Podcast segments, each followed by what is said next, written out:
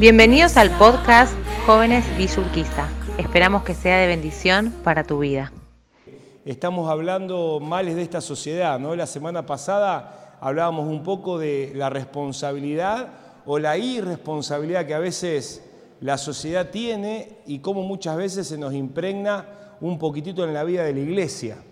Así que si estás terminando el año y tenías una cuotita ahí de irresponsable, ojalá que haya servido lo que compartimos la semana pasada para ajustar eh, ahí eh, lo, que estaba flojo, terminar bien el año, pero por sobre todas las cosas arrancarlo mucho mejor. Y hoy me gustaría eh, compartirte en el ratito que tenemos, hablarte un poquitito acerca de la rebeldía. ¿Cuántas cosas podríamos decir de lo que es la rebeldía? Teníamos un programa de televisión que, ¿cómo, cómo se llamaba? Rebelde. Uy, qué épocas aquellas, ¿no? Este, hoy estamos en una sociedad que está impregnada por este sentimiento, por esta decisión que no tiene nada que ver con lo que Dios quiere, con lo que Dios piensa y con lo que Dios desea. En estos días estamos en, en un montón de cambios, ¿no es cierto? Y vos te das cuenta hasta por los estados de WhatsApp, ¿viste? Los que estaban contentos que uno se iban, están contentos porque vienen otros. Y uno a través de, un estado de WhatsApp, de alguna publicación, de algún comentario, manifiesta quizás una inclinación. Eh, obviamente que todos, en este caso políticos, eh, hacen las cosas como los hombres las hacen y seguramente se equivocan. Y muchas veces nosotros tomamos el error de tomar ciertas posturas, ¿no es cierto? Cuando el Señor, la única postura que nos dice que tenemos que tomar es estar de rodillas y orar por los que están en autoridad en nosotros. ¿Cuánto nos cuesta eh, poder someternos a aquellos que están en autoridad? Este, es difícil. ¿Por qué? Porque muchas veces eh, nosotros pretendemos que hagan las cosas como nosotros las haríamos. Y cuando no hacen las cosas como nosotros las haríamos, estamos complicados. Y vivimos en una sociedad que tiene esta inclinación de, quizás muchas veces protestar, muchas veces elevar la voz, eh, muchas veces demostrar descontentos. Es lo cotidiano que se ve en, la vida secular. Yo hoy estoy acá con Nacho, mi hijo menor, igual a la madre. No sacó muy pocas cosas del padre ese niño. Pero una de las cosas que hablamos siempre con Nacho es, si nos citan de la escuela, digo, yo quiero que sepas que la maestra va a tener siempre la razón. No tenés chance de ganar una discusión. Así que te conviene que no me llamen de la escuela porque es pena capital. O sea, vas a tener que sufrir las consecuencias. Pero ¿sabés qué es lo que a veces le tratamos de, de enseñar a los chicos? Que la persona que está en el aula se puede equivocar, pero a pesar de que a veces se equivoca, es la autoridad y nosotros le tenemos que inculcar a ellos el hecho de poder respetar la autoridad. Eh, por eso nunca la vamos a contradecir a la maestra delante de él, porque sería una manera de enseñarle de que quizás hay ciertos atajos que podemos tomar, hay ciertos argumentos que podemos decir que muchas veces no están buenos. Aquellas personas que trabajan en la docencia hoy día están de dolor en cabeza eh, y dolor en cabeza.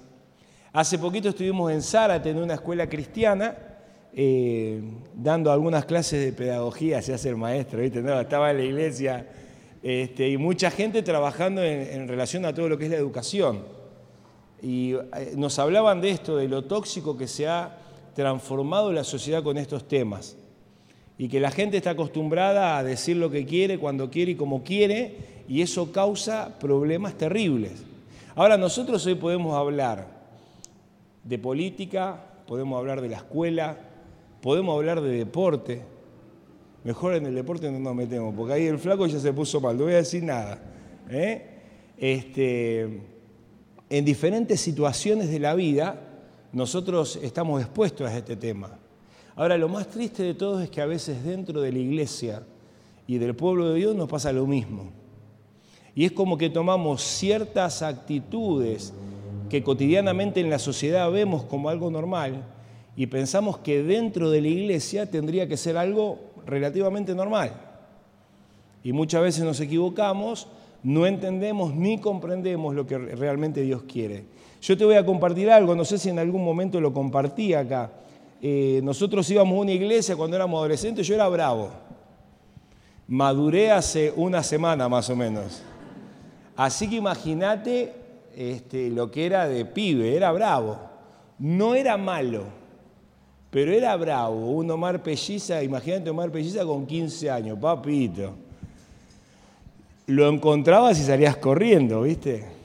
Era bravo y teníamos un pastor en la iglesia, un anciano, que era la ley, el orden de la francotirador, eh, torturador experimentado, todas las cosas que se te puedan ocurrir, la teníamos ahí. Así que yo con todo mi ímpetu, ¿viste? Yo intentaba estar haciendo las cosas medianamente bien, pero él era, el brazo de Dios en la iglesia local, ¿viste? Y me tenía literalmente a los bifes. Cada cosa que yo hacía me tenía, pero alquilado mal. Yo volvía a casa, le pegaba, ¿viste? No le pegaba, le clavaba alfiler a la fotito, pero no hacía nada eso. Y en mi corazón muchas veces lo maté, lo resucité, lo maté, lo maté, lo maté, lo enterré, lo maté, lo maté, lo maté, hasta que a fin de cuentas lo resucité y pude ser una etapa que superé en mi vida. Eh, hubo muchas maneras que él tuvo que para mí fueron contraproducentes. Pero algo que tuve que entender y que tuve que aprender, y ya fue quizás de grande, es que la autoridad uno la tiene que respetar. Eh, muchas veces yo estaba esperando que la autoridad cambie para respetarla. Y un día no recibí los golpes de él, recibí los golpes del Señor.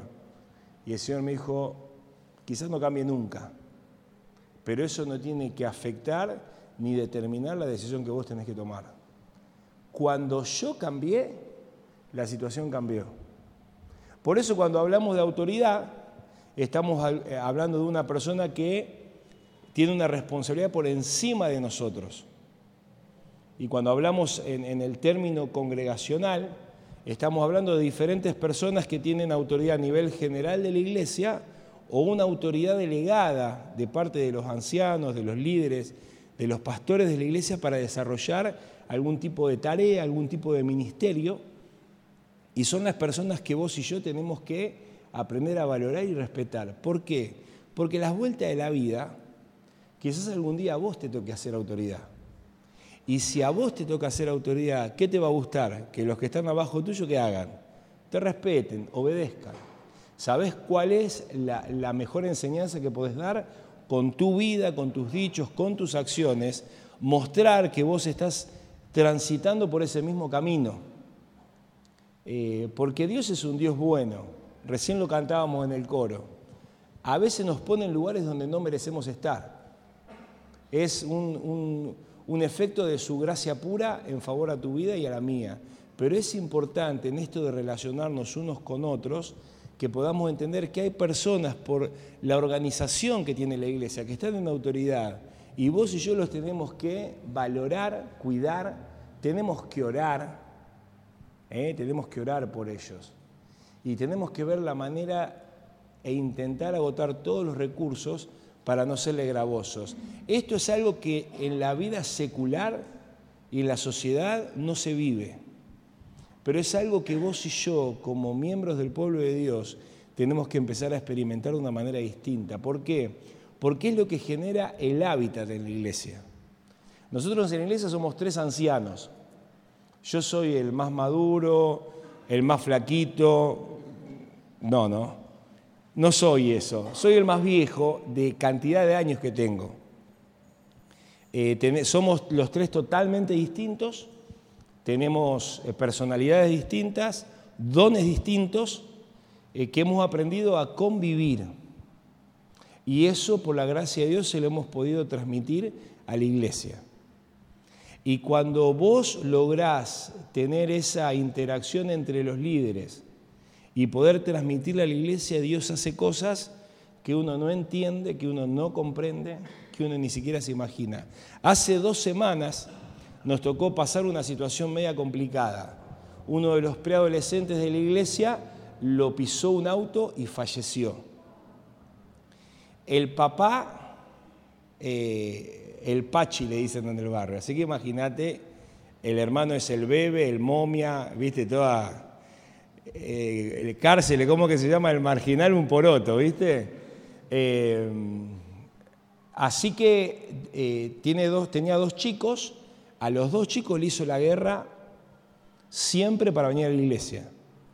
Esto fue un sábado, estábamos en un cumpleaños de 15 de una chica de la iglesia, nos enteramos de la noticia, bueno, cambió todo.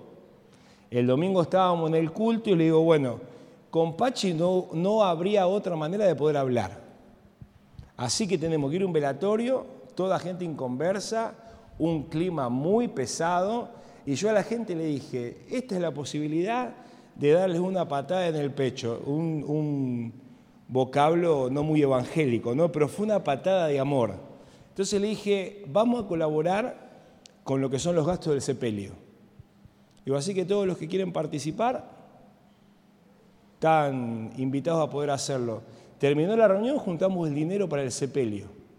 Así que fuimos al, velatorio, claro, él vio que le dimos toda la plata del gasto y medio que nos miraba porque nos, odiaba. Dijimos, Pachi, esto es para vos, estamos orando por vos, los autos están a disposición, lo que tengamos que hacer, estamos para poder servirles a ustedes. Así que estuvimos todo ese domingo con ellos, el lunes fuimos al cementerio, el domingo siguiente teníamos a Pachi sentado en la iglesia. Viste, nosotros veíamos si se cortaba la luz, se apagaba, porque es todo un acontecimiento. Eh, ya hace tres domingos que viene. Ayer estuve en la casa porque hubo gente que no tenía la plata ese domingo, así que siguieron trayendo plata y bueno, coordiné con él para ir y para poder llevarla. Así que nos juntamos, tomamos unos mates ahí en la casa. Él todavía no recibió a Cristo. Eh, pero, ¿sabes qué me decía? No puedo entender lo que hicieron por nosotros. Dice, y este domingo no voy a ir yo solo, voy a ir mi hermano el zurdo, el más grande. Dice, vamos a caer todo. Y yo, viste, me agarro la billetera porque digo, papito, si caen todo, ¿qué va a ser de eso, no? Y le digo, buenísimo. Eh, todas las familias son varios hermanos varones. Esas familias que no tenían mucha televisión, Netflix y todo eso, y se dedicaban a otra cosa. Medio barrio es Toledo y entre ellos estaban todos peleados. Y ayer él, eh, acongojado, me dice, me di cuenta que muchas veces nos preocupamos por cosas que no tienen sentido. Dice, esta hora es la hora crítica. Dice, porque es la hora que Marquitos venía del colegio, que charlábamos con él, que nos preguntaba qué íbamos a comer. Dice, para nosotros es una tortura todos los días este horario. Bueno, con la iglesia vamos a estar orando en este horario para que ustedes puedan ver la caricia de Dios. Y eh, la mujer me decía, uno a veces se pregunta el por qué, el propósito. Yo digo, mirá, Sandra, eh, tienen todas esas cosas, dicen, nuestros amigos nos dicen que no lloremos porque le apagamos una velita y si no tiene, viste las cosas. Digo, mirá, le digo, este libro es la autoridad máxima y no me habla de velitas, ¿Sabe de qué me habla? De que Marcos un día tomó una decisión de que Cristo sea su Salvador en un campamento de, niños de la iglesia. Yo un día tomé mi decisión. Y vos, Sandra, tomaste esa decisión el primer domingo que viniste. Y vos, Pachi, la tenés que tomar. No es para verlo. Es para estar seguro de qué pasa con tu vida si te toca atravesar por una situación como lo tocó pasar a, Marquito. Ahora, ¿por qué te cuento todo esto? Porque el primer domingo estábamos conmocionados, el líder de adolescente estaba de pre, estaba destruido.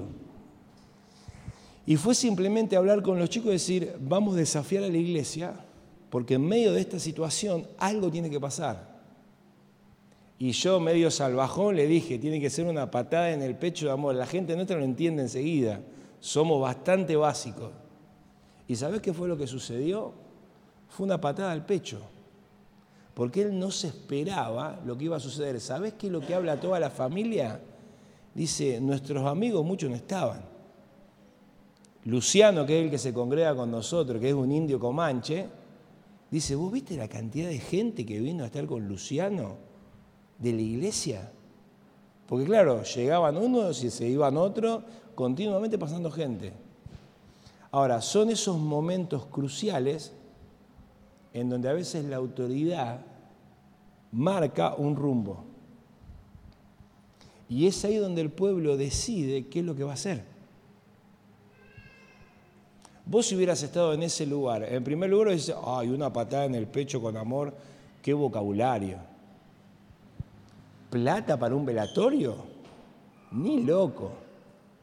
Estamos arañando fin de mes, no voy a poner plata. Y, ¿Me entendés lo que voy? Humanamente se te generan un montón de preguntas. Ahora, espiritualmente, cuando nosotros entendemos, y no en este caso porque el anuncio lo haya dado yo, lo podría haber dado Jocho Claudio, pero cuando está esa interacción entre el liderazgo y el pueblo, Dios hace cosas increíbles. Nosotros Apache podríamos verlo a, a, no nos iba ni a abrir la puerta. No nos iba a atender, si podía insultarnos, nos iba a insultar, si te podía alargar el perro, te lo iba a alargar, porque no le entraba una bala. Sin embargo, Dios a veces permite cosas para que como iglesia estemos atentos. Ahora quiero decirte algo, Dios la visión, el panorama, se lo va a declarar o manifestar a los líderes. Y por eso un tema como este, que vamos a intentar desmenuzar de manera rápida, es fundamental para qué? Para que vos y yo entendamos qué lugar ocupamos en la obra de Dios. Que a Dios hay que obedecerlo y si obedecemos a Dios tenemos que entender que Dios usa personas que a veces están sobre nosotros para darnos instrucciones, para darnos guía, para darnos orientación. Y lo mejor que nos puede pasar mientras somos pueblos es dirigirnos acorde a las coordenadas que ellos muchas veces nos proponen, porque hay cosas que no vamos a entender. Pero sí hay cosas que vos y yo como miembros del pueblo de Dios tenemos que aceptar. Por eso te pido que me acompañes ahí al libro de números,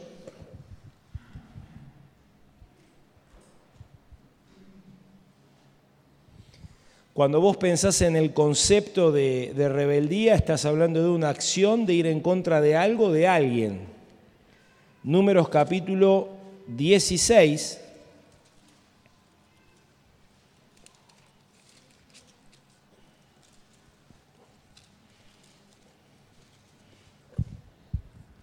Dice capítulo 16, verso 1, Coré, hijo de Izar, hijo de Coat, hijo de Leví, y Datán y Abiram, hijos de Eliab, y On, hijo de Pelet, de los hijos de Rubén, tomaron gente. Y se levantaron contra Moisés con 250 varones de los hijos de Israel, príncipes de la congregación, de los del consejo, varones de renombre. Y se juntaron contra Moisés y Aarón y les dijeron, basta ya de vosotros porque toda la congregación, todos ellos son santos, y en medio de ellos está Jehová. ¿Por qué pues os levantáis vosotros sobre la congregación de Jehová? Cuando oyó esto Moisés, se postró sobre su rostro y habló a Coré y a todo su séquito, diciendo, mañana mostrará Jehová quién es suyo y quién es santo, y hará que se acerque a él. Al que él escogiere, él lo acercará así. Haced esto y después sigue la lectura bíblica. Yo te invito a que vos después, nosotros vamos a mencionar algunos, algunos versículos. Si estás acostumbrado a hacer una lectura bíblica, pegate una leidita.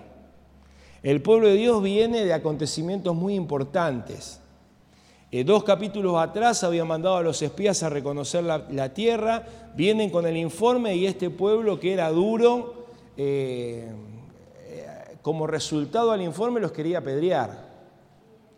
Eh, esos dos hombres que fueron la minoría dijeron, esto es papita para el loro, tenemos que ir, tenemos que avanzar y vamos a conquistar. Sin embargo, la, multitud habló de volverse a Egipto, dijeron, designemos un capitán, volvámonos, estaban buscando lo que ellos eran en su pasado.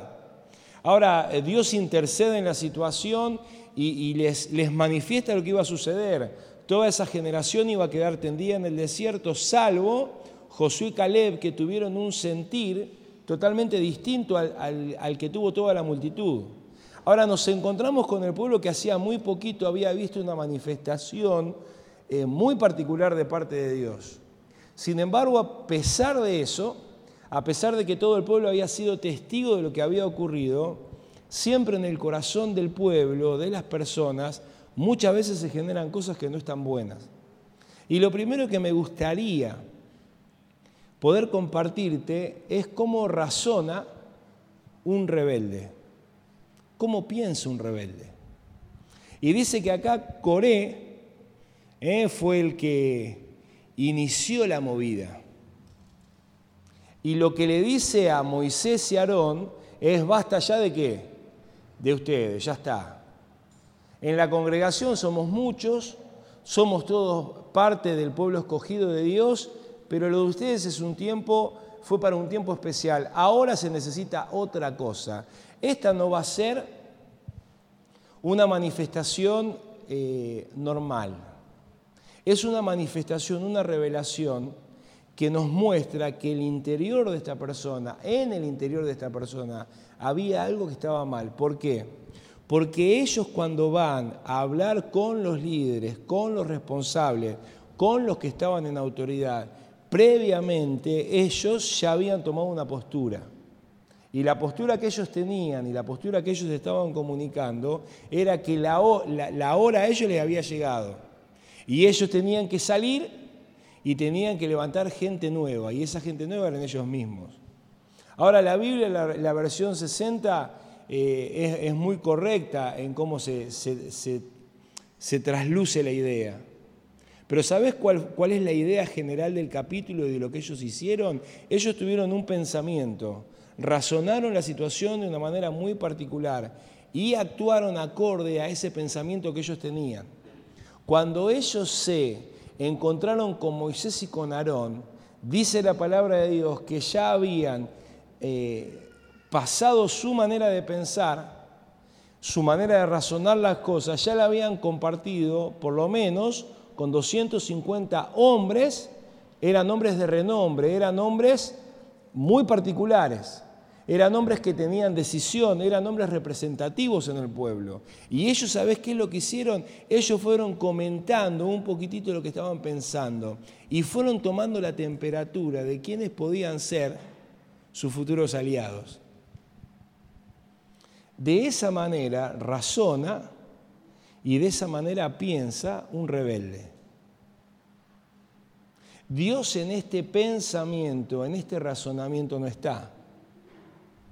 De la misma manera que a veces no está en tu razonamiento y tampoco está en el mío. A mí me da mucha risa, yo mucho en la política no me meto, pero me da mucha risa a veces, viste estos programas televisivos de política que sacan los, los videos de hace dos años, viste? Y hace dos años estaban todos peleados y ahora están todos juntos. Y vos decís, ¿qué pasó acá? ¿Sabés qué pasó? Hay poder. Y todo ser humano, sea creyente o no, cuando está cerca del poder, manifiesta verdaderamente lo que hay en su corazón. Ahora, nosotros leemos el pasaje, nosotros leemos la historia, nosotros conocemos la historia, decimos cómo se animaron estos hombres a tomar o a tener semejante pensamiento. Quiero decirte algo. Si nosotros este concepto lo arrancamos de la Biblia y lo traemos a la vida cotidiana de la iglesia, yo estoy seguro de que acá no pasa. Pero ahora que termina el año, es como que, viste, arranca ese sentir de decir, este año la escuela bíblica fue un desastre. El mejor superintendente, viste que a veces le ponemos superintendente comercial, sectorial, distrital de la escuelita de niños, Juan Mariano. Y vos decís, wow, tanto título, no sabés ni pronunciarlo. ¿Qué sos? Y soy un maestro de escuelita, soy el, coordinador, el encargado. A veces la complicamos, ¿viste?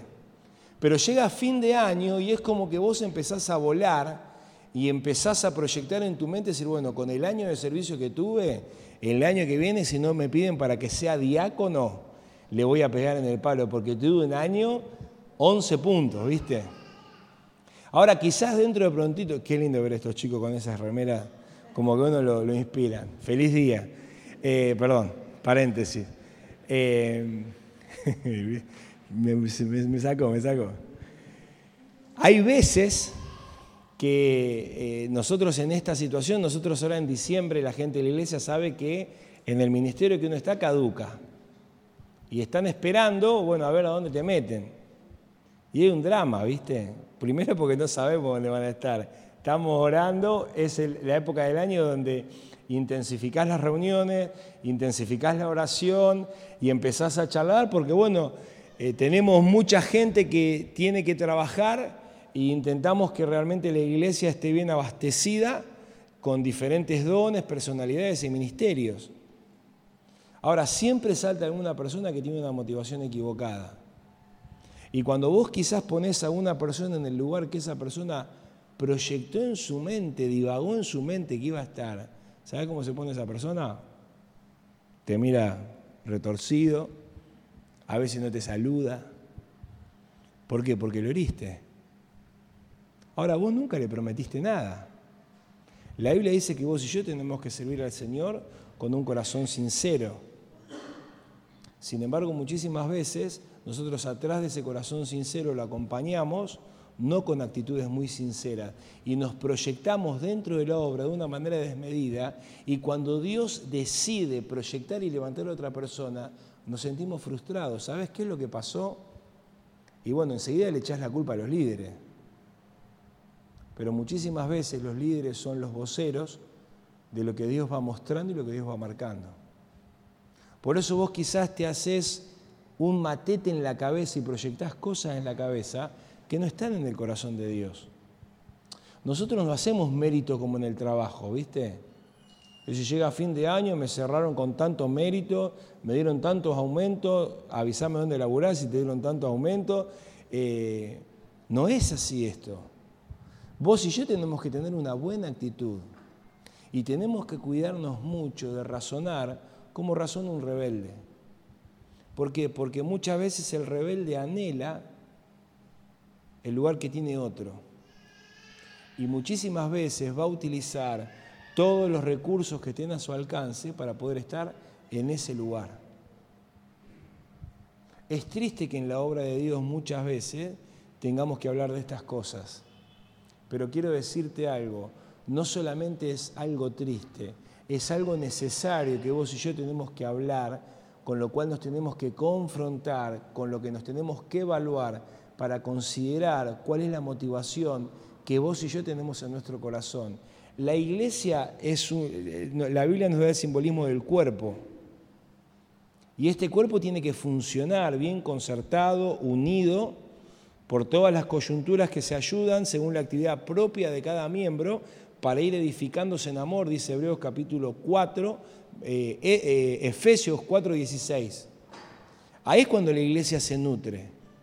Pero en esa iglesia, a pesar de que todos somos parte, dice la palabra de Dios que Dios ha puesto personas para que gobiernen, para que supervisen, para que nos cuiden y para que tomen decisiones que muchas veces a vos y a mí nos cuestan tomar. Ahora, me encanta el pasaje porque este hombre razonó mal. Vino, como diríamos nosotros, se le plantó a Moisés. Y Moisés lo que hizo, ¿sabes qué fue? No le empezó a echar en cara las cosas que le estaba haciendo. Dice que se postró y oró a Dios. Él se podría haber defendido, sí. Sin embargo, tomó una decisión muy sabia y muy importante permitir que Dios lo defendiera. Ahora, el resultado que nosotros vemos en, Números capítulo 16 eh, es bastante drástico. Si Dios hoy trabajara con nosotros, con tu motivación y mi motivación, con tu rebeldía y mi rebeldía, de la manera que la trabajaba en el Antiguo Testamento y nuestras iglesias estarían compuestas por grupos de personas mucho más chiquititos de los que hay. No tenemos sensores de rebeldía, ¿viste? Si sos muy rebelde se pone roja, si sos más o menos rebelde se pone naranja, si estás zafando de rebeldía viene verde, onda verde, ¿viste? Entonces vos lo sentás a ver los verdes acá, los naranjas en el fondo, los rojos arriba, al lado del baño, lejos. No tenemos eso. Todos estamos en el mismo lugar, todos tenemos las mismas posibilidades, de la misma manera que lo tuvo el pueblo. Sin embargo, por lo bajo, ¿eh? Se estaba gestando algo que no venía de Dios. que Dios lo saca a la luz y lo trata. Pero tristemente por lo que la Biblia nos dice, el tratamiento que Dios le da es un tratamiento doloroso. Por eso yo pensaba, por un lado, cómo razona un, un rebelde. Fíjate en segundo lugar, capítulo 16, versículo 3. Dice, y se juntaron contra Moisés ¿eh? y le dijeron, basta ya de vosotros, porque toda la congregación, todos ellos son santos. Acá estaban los 250 que reciente mencionaba. Si vos después lees el, capítulo completo, vas a ver algunos detalles más que van a, sumarte al, concepto general. No solamente vemos cómo razona un rebelde, sino que vemos cómo reacciona un rebelde. El rebelde nunca reacciona bien. Siempre, yo alguna vez lo he mencionado, habla lo incorrecto en el lugar incorrecto y con la motivación incorrecta. Esas son las características normales de una persona rebelde. No sabe ubicarse en tiempo y espacio. No sabe ubicarse en esta relación. Bueno, él es autoridad y yo tengo que someterme a la autoridad. ¿Cuáles son las cosas que la Biblia nos dice que debemos hacer con aquellas personas que están en autoridad. ¿Quién me puede mencionar? Orar por ellos, ¿qué más? Obedecer, eh, retarlos, ¿viste? ¿Qué qué? Sujetarnos, ¿qué más? ¿Cómo cuesta hablar, no? Hola, hola, ¿se escucha? Sujetarnos, ¿qué más? Respetarlos, ¿se te ocurre algo más? Si no sabes qué decir, tenés que ir a la Biblia y tenés que empezar a repasar qué es lo que vos y yo tenemos que hacer para con ellos. Porque si no sabemos ni siquiera la teoría, es imposible que lo podamos llevar a la práctica. Entonces la Biblia eh, habla que los tenemos muchas de esas cosas que las, hermanas y los chicos mencionaron, pero hay también muchísimas cosas más. La Biblia, por un suponer, en eh, Primera Tesalonicenses capítulo 5, habla de que son personas especiales.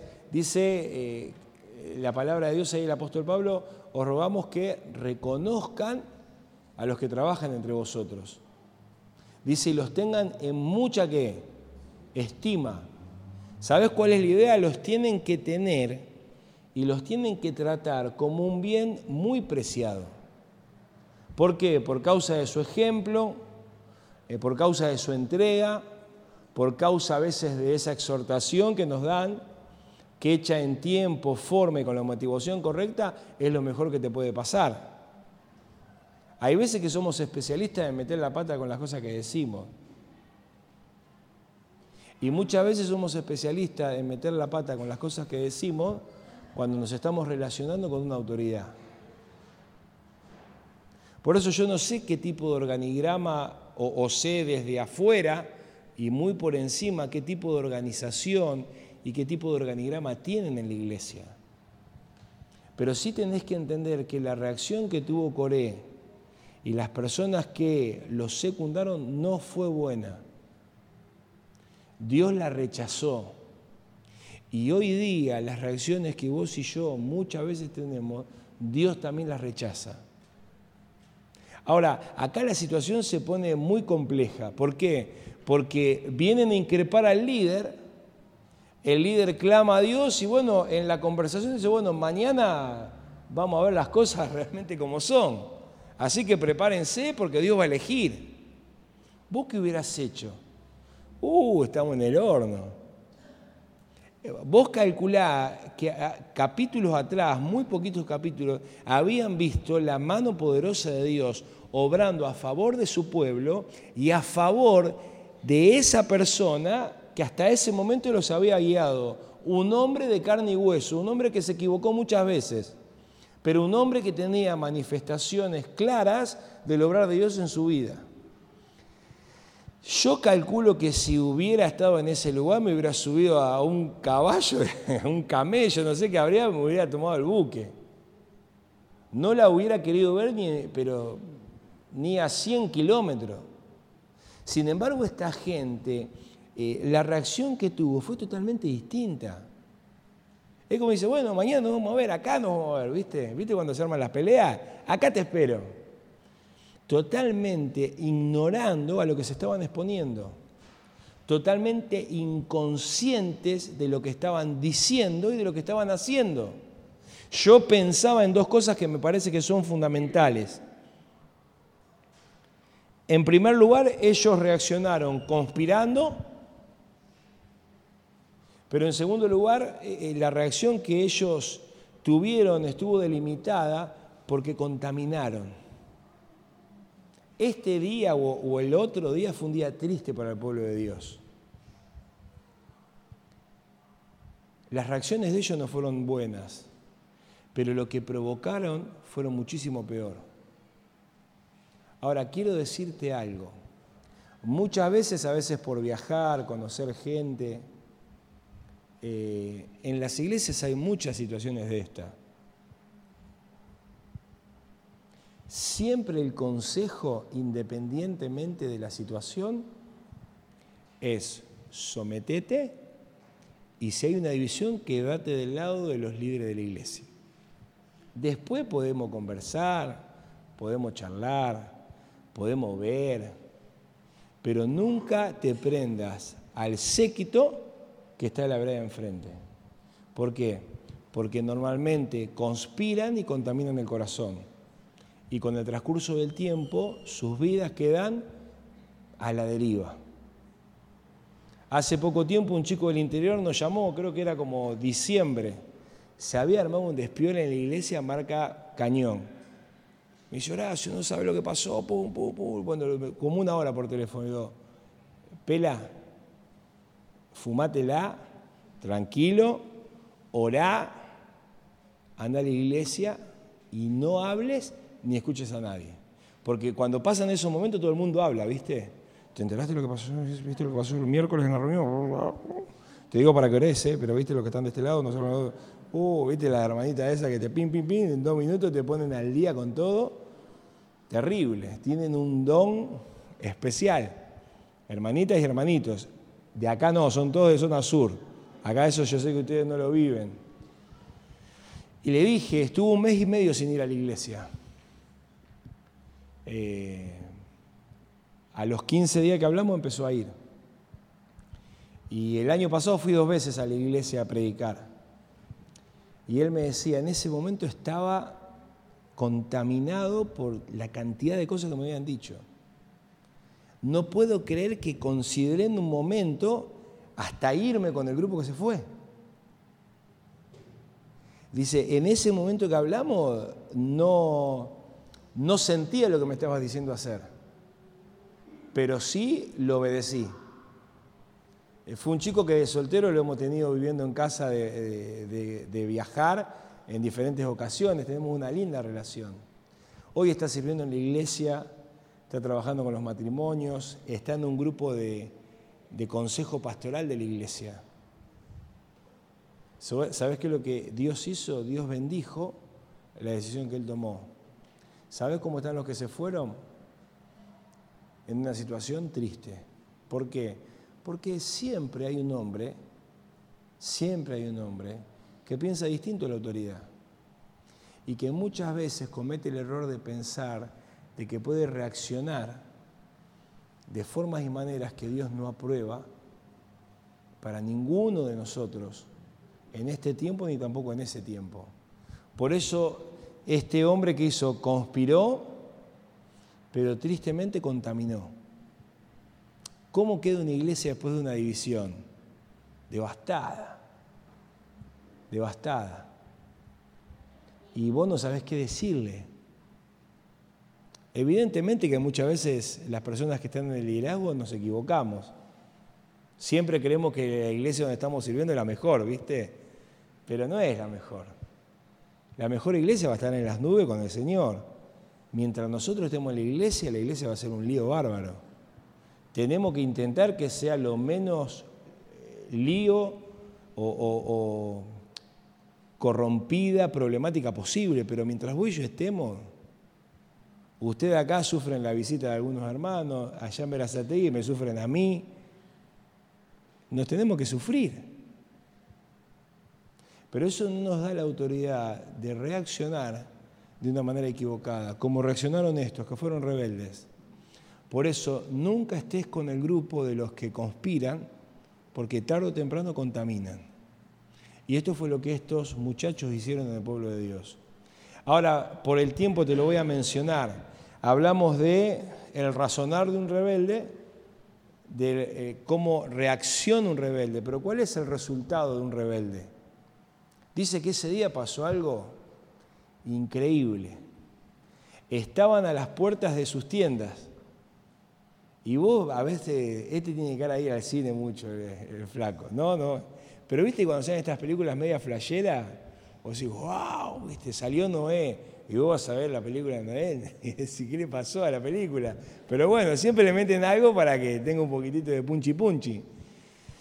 Dice la palabra de Dios que alertaron a la gente que estaba cerca de estos, de estos hombres y de estas tiendas que se muevan. Porque Dios ese día y en ese momento se iba a manifestar. ¿Y qué es lo que dice la palabra de Dios que sucedió? ¿Cuál fue el resultado? El que día anterior se había parado frente a la autoridad y lo había desafiado, dice que fue tragado vivo por la tierra. La tierra se cerró encima de ellos. Ahora, lo triste es que no solamente sucedió con él, sino que sucedió con sus familias, sucedió con sus hijos y con todo lo que tenían. ¿Sabés qué lo que hizo Dios?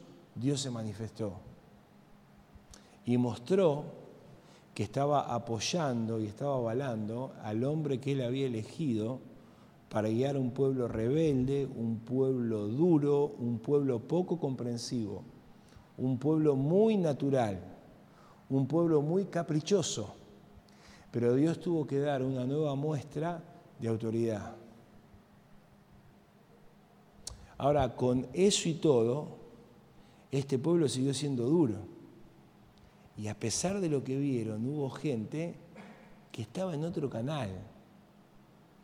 14.700 personas murieron. Y Moisés tuvo que clamar a Dios para que pare. ¿Sabes quién clamó a Dios para que pare? El que era el foco de la acusación. Porque quiero decirte algo, vos cuando pensás en la autoridad, vos a veces te gustaría diseñarlo. Viste que hoy en día con la computadora podés armar todo, ¿viste? ¿Qué es lo que querés? Eh, con pelo, sin pelo, este, le podés poner los dones, ¿viste? Eh, mi pastor ideal tiene que ser así, así, pum, pum, tiene que tener una minivan para ir a buscarnos y traernos a la iglesia y después llevarnos. Y si puede que tenga un McDonald's y cuando vamos de pasada ya comemos, ¿viste? Te haces toda la película. Y Dios, ¿sabes qué es lo que usa? Usa personas comunes y corrientes que no tienen lo que vos querés. Pero sí quiero decirte algo, tienen lo que vos necesitas. Y Dios utiliza esas personas. Por eso esas personas las tenés que cuidar, tenés que orar, te tenés que someter, tenés que velar por ellos. ¿Por qué? Porque ellos van a rendir cuenta por sus vidas, pero por la tuya también.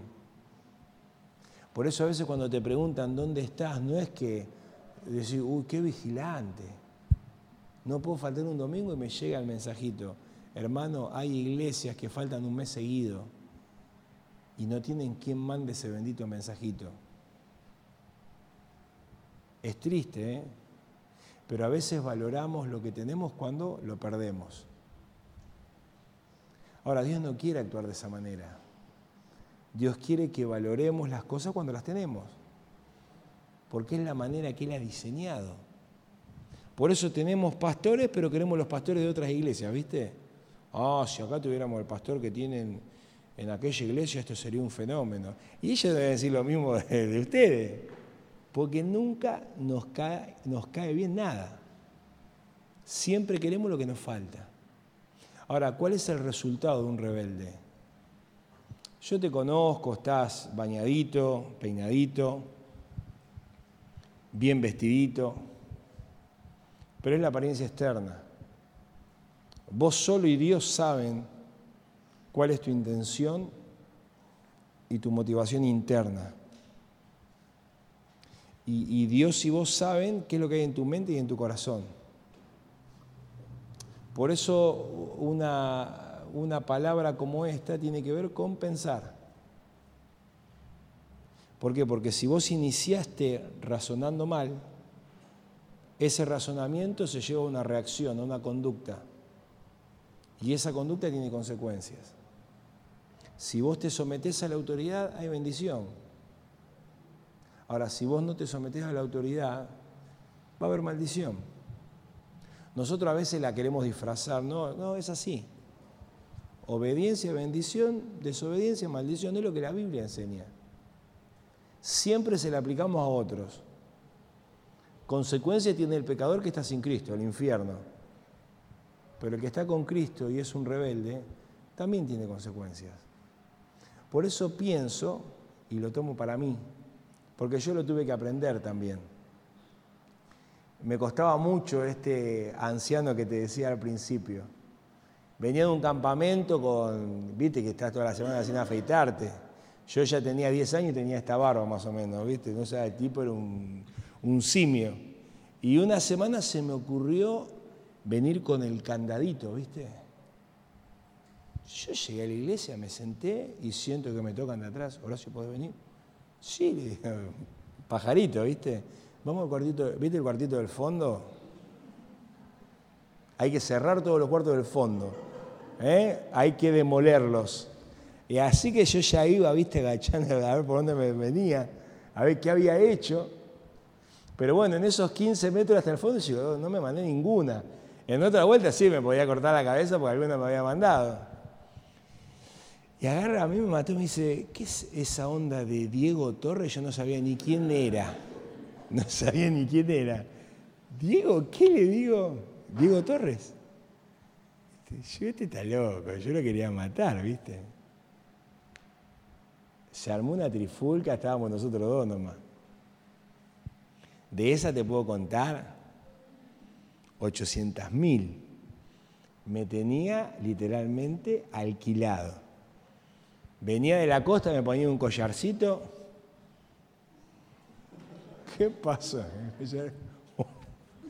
Y a veces no me lo sacaba. Con la chiva estuve seis meses. Y no, no me daban, pero ni siquiera para orar, ¿eh? Y yo estaba encabronado, ¿viste? ya parecía Moisés, ¿viste? Tenía una pelambre por acá, no me la quería sacar. Hasta que en un momento tenés que ceder. Ahora, la metodología no fue buena, ¿eh? Porque a mí me sacó lo malo de mí. Eh, pero sí para mí fue necesario, porque si no, no lo hubiera aprendido. En el momento lo quería matar.